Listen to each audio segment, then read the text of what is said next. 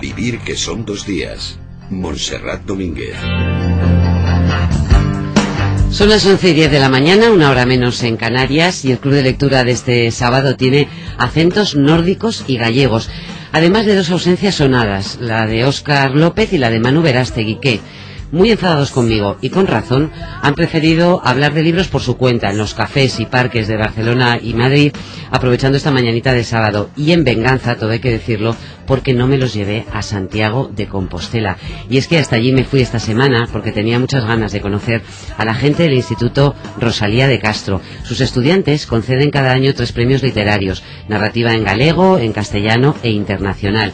Y este último galardón recayó el pasado año en El Chino, del sueco Henning Mankell, autor de la serie de novela negra que protagoniza el inspector Kurt Wallander y el primer culpable, antes aún que Stieg Larsson, del boom de literatura nórdica que está inundando las librerías. Mankell solito, fíjense, ha vendido 30 millones de libros en todo el mundo, pero no suele conceder entrevistas, ni mucho menos acudir a entregas de premios.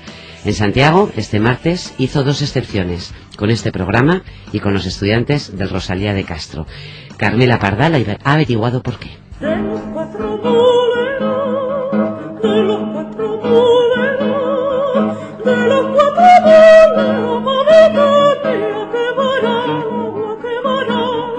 La visita de Manquel a Santiago coincidió con la colocación de una placa conmemorativa de la visita a Lorca a Santiago de Compostela en 1932, del que el escritor sueco confesó su admiración.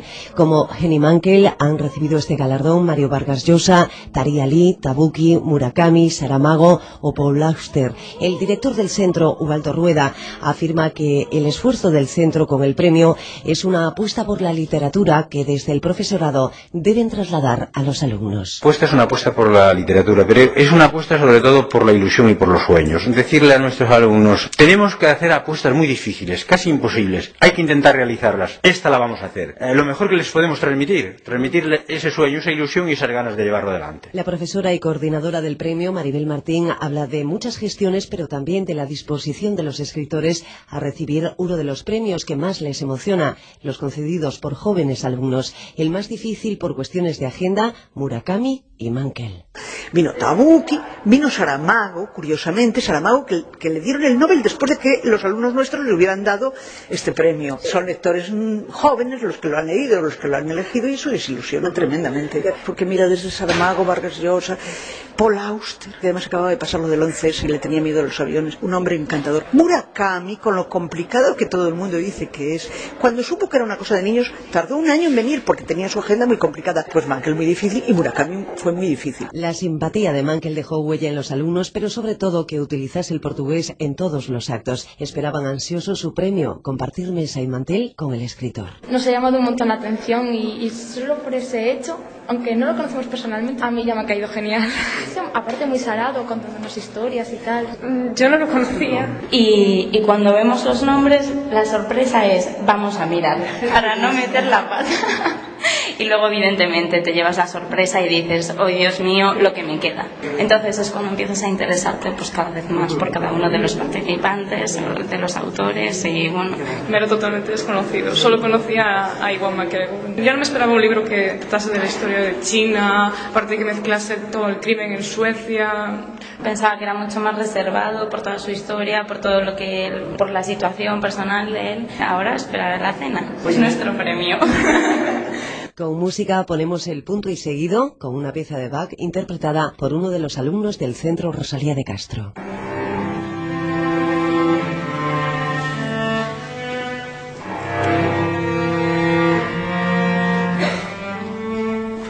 No es fácil entrevistar a Henning Mankell, pero más difícil aún es conseguir que venga a recibir un premio. El hecho es que, como ya hicieran Auster o Murakami, Mankell ha venido a Santiago de Compostela. Normalmente eh, es muy raro que yo es, que es raro que yo haga un viaje como este para venir a recibir un premio, no es algo que hago habitualmente. Pero en este caso me parecía importante porque el premio es un premio escogido por jóvenes. Y, y, bueno, del mismo modo, yo recibo muchas cartas de, de, gente joven, de jóvenes que me escriben, y siempre les contesto, siempre respondo a estas cartas. Porque si no les contesto, dejan de escribir. Entonces, pues es simplemente una cuestión de mostrar respeto por, por los jóvenes. Y esta es la razón por la que por la que vine hasta aquí, porque el premio es un premio que, escogen los jóvenes. Y de Santiago vuela a Suecia y este fin de semana a Cannes, al Festival de Cine, para hacer exactamente qué. Bueno, lo que pasa es que no puedo hablar de, Ah, de esto. A ver, yo voy a hacer dos cosas a, acá. De la primera sí puedo hablar, pues eh, yo he escrito un texto sobre el padre de, de mi mujer, eh, Ingmar Bergman. Eh, bueno, y tengo un manuscrito y el proyecto es que este manuscrito, que ya está terminado, se transforme en un largometraje. Entonces, eh, bueno, esto no es seguro, pero eventualmente sí es posible que se haga. Entonces, pues vamos a, a Cannes a presentar este proyecto. Y de la segunda cosa, tristemente, pues no puedo decir nada. El director de cine se convirtió en su suegro, pero ya tenían ustedes una profunda amistad, ¿no? Ingmar Bergman fue muy buen amigo mío y yo pasé muchísimo tiempo con él. Y, y bueno, la gente piensa que nosotros siempre hablábamos de cine y de literatura y no es verdad.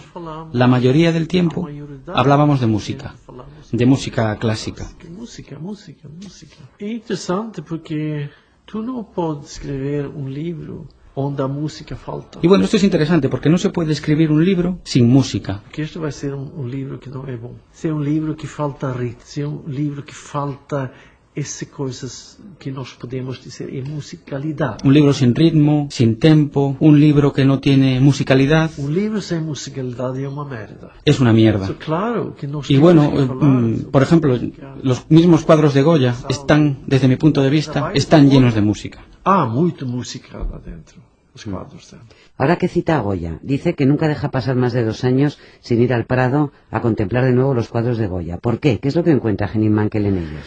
Ja, é uma boa questão. Eh, provavelmente eu não sei exatamente porque o Goya tem este impacto. Eu não sei. É porque eu vou várias vezes voltar e ver outra vez. Mas eu, eu acho que cada quadro de Goya é uma história. Ele está a contar uma história. E se quando tu estás a ler um livro a segunda vez, tu estás a ver outras coisas em relação com o que é que tu sentia a primeira vez. É a mesma coisa com os quadros de, de Goya, para mim. Não existe nenhum quadro de Goya. Pues no hay ningún cuadro de Goya que no tenga interés para mí. Todos tienen interés. Claramente quadros. Quizás esos cuadros que donde hay personas, una persona o dos, Goya tiene una forma de caracterizarlos que, que no sé, parece que las personas salen del cuadro y, y me resultan mucho más cercanas. No, no puedo explicarlo. posso verdadeiramente explicar. Eu acho que, claramente, que claro que há perspectivas. Pues sí, sí, evidentemente hay, hay detalles en, en Goya que, que me impactan mucho aún hoy en día y entonces pues están incorporados dentro de mis textos.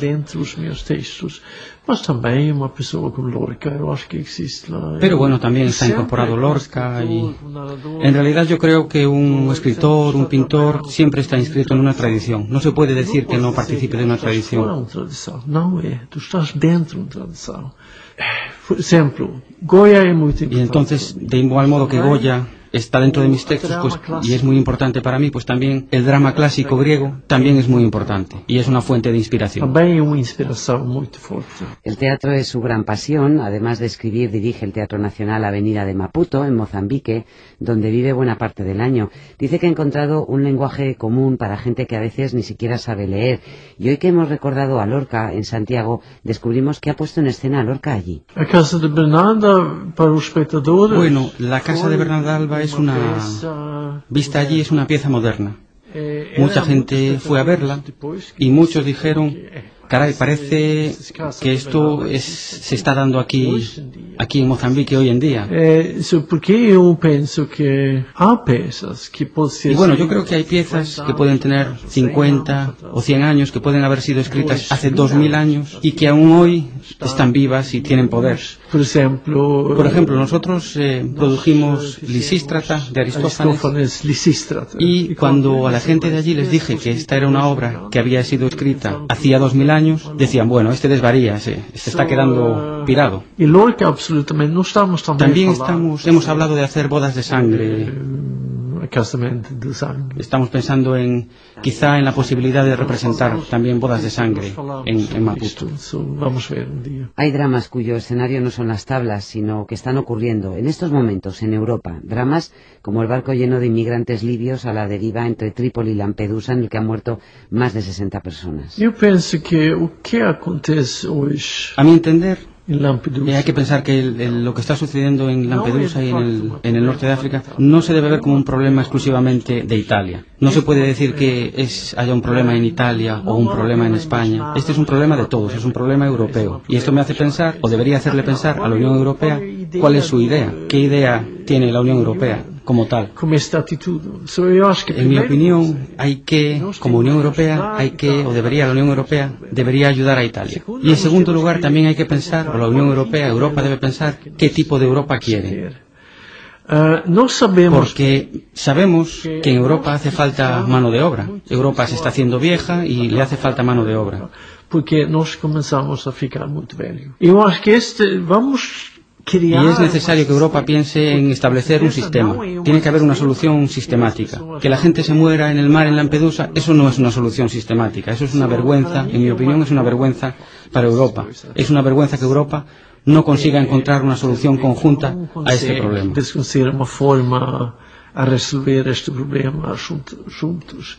Para mí, por Y exemplo, bueno, cuando se me plantea el problema de la inmigración en Europa, yo siempre digo que la solución sería pues hacer un puente en Gibraltar. uma, um ponto do África até Gibraltar. Hacer un puente, y esto desde luego sería una solución alternativa, mucho mejor de que que la gente se muera en el mar cuando intenta morrer cruzar. no es que não é uma solução isso é uma coisa terrível é melhor fazer uma um ponte Pero la inmigración es el argumento que se está utilizando precisamente para modificar el Tratado de Schengen y lo que es más grave, para que partidos xenófobos y ultras entren en los parlamentos, por ejemplo en Finlandia, pero también en otros países nórdicos.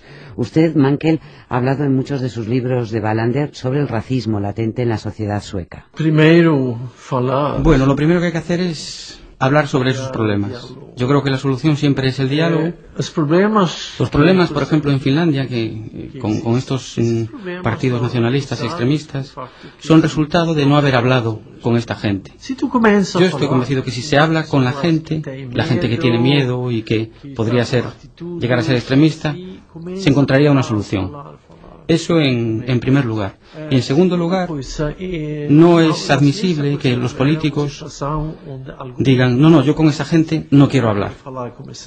Hay que hablar con esta gente día y noche, si es necesario, continuamente. Tiene que haber un diálogo constante. Tiene que haber otra actitud. Si se crea un diálogo con los extremistas y con esta gente, yo estoy convencido de que se podría encontrar una solución a este, a este problema. Y no tengo miedo del diálogo. Yo de lo que tengo miedo es del silencio. El silencio sí me da miedo. El silencio no es una buena arma para defender la democracia. Hace aproximadamente un año se subió al Mavi Mármara, el barco de la llamada Flotilla de la Libertad, que quería llamar la atención sobre la situación en Gaza y que fue atacado por el ejército israelí.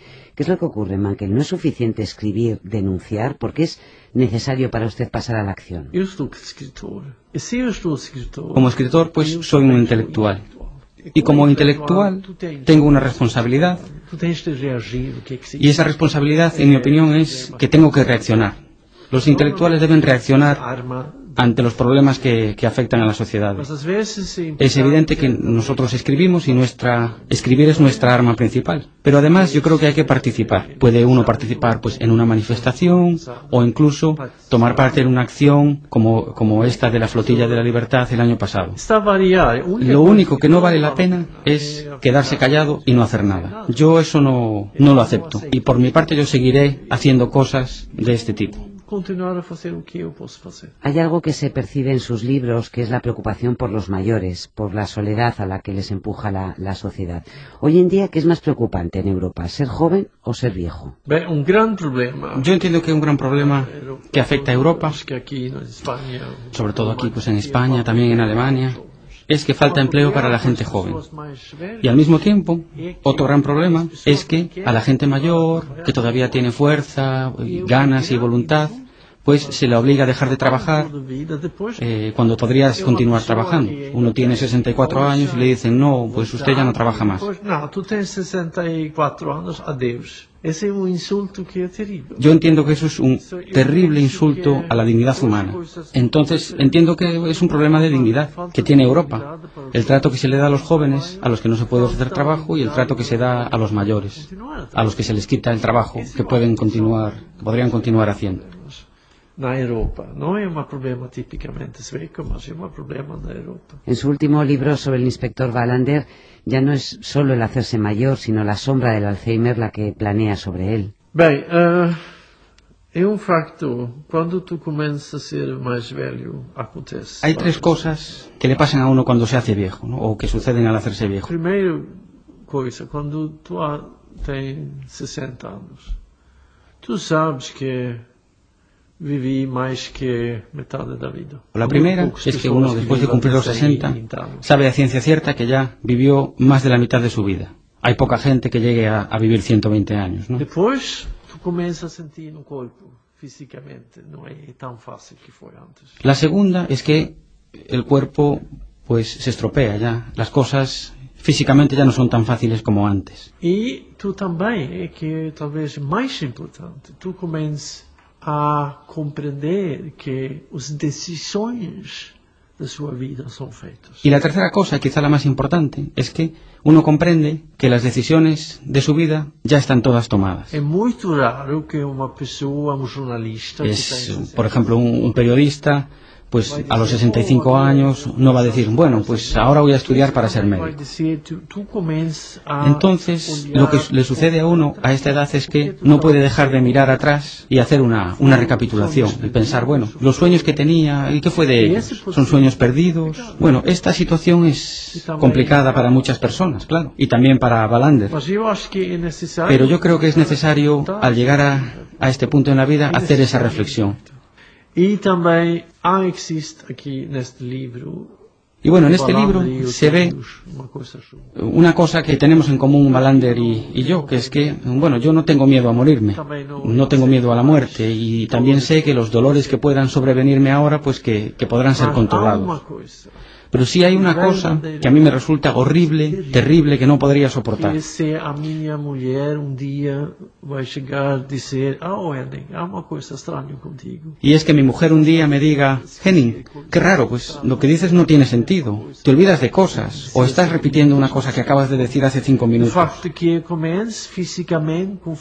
De hecho, que se vea que estoy perdiendo la cabeza.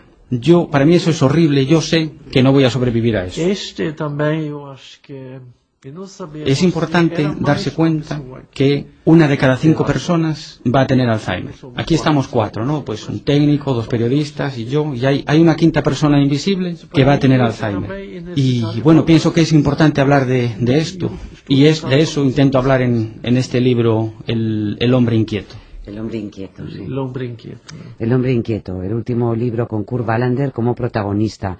Y aunque no ha muerto, usted mismo ha dicho que jamás hará la ridiculez de Conan Doyle de resucitarle, como él hizo con Sherlock Holmes. Pero la verdad es que teníamos puestas las esperanzas en su hija Linda, policía como Wallander. Bem, así. Uh, la vida es corta. Y, la vida es corta. Y yo quiero escribir muchas cosas. Y bueno, yo veo que ahora para mí es muy difícil, es crucial escoger bien lo que voy a escribir, porque yo sé que muchas cosas de las que quiero escribir pues no voy a poder hacerlo, no voy a poder escribirlas. Ahora mismo pues no, no voy a escribir sobre Linda. Si a lo mejor me hace usted esta pregunta, pues aquí o en Madrid dentro de, dos años, en el 2013, pues, pues a lo mejor sí, a lo mejor digo, sí, sí, pues ahora voy a escribir sobre Linda. Pero ahora mismo no voy a escribir. Tengo muchas piezas, muchas cosas en proyecto y no voy a escribir nada sobre Linda Balander. Sea lo que sea, sus lectores estaremos esperando. Gracias, Henning Mankel, por atendernos. Gracias. Gracias.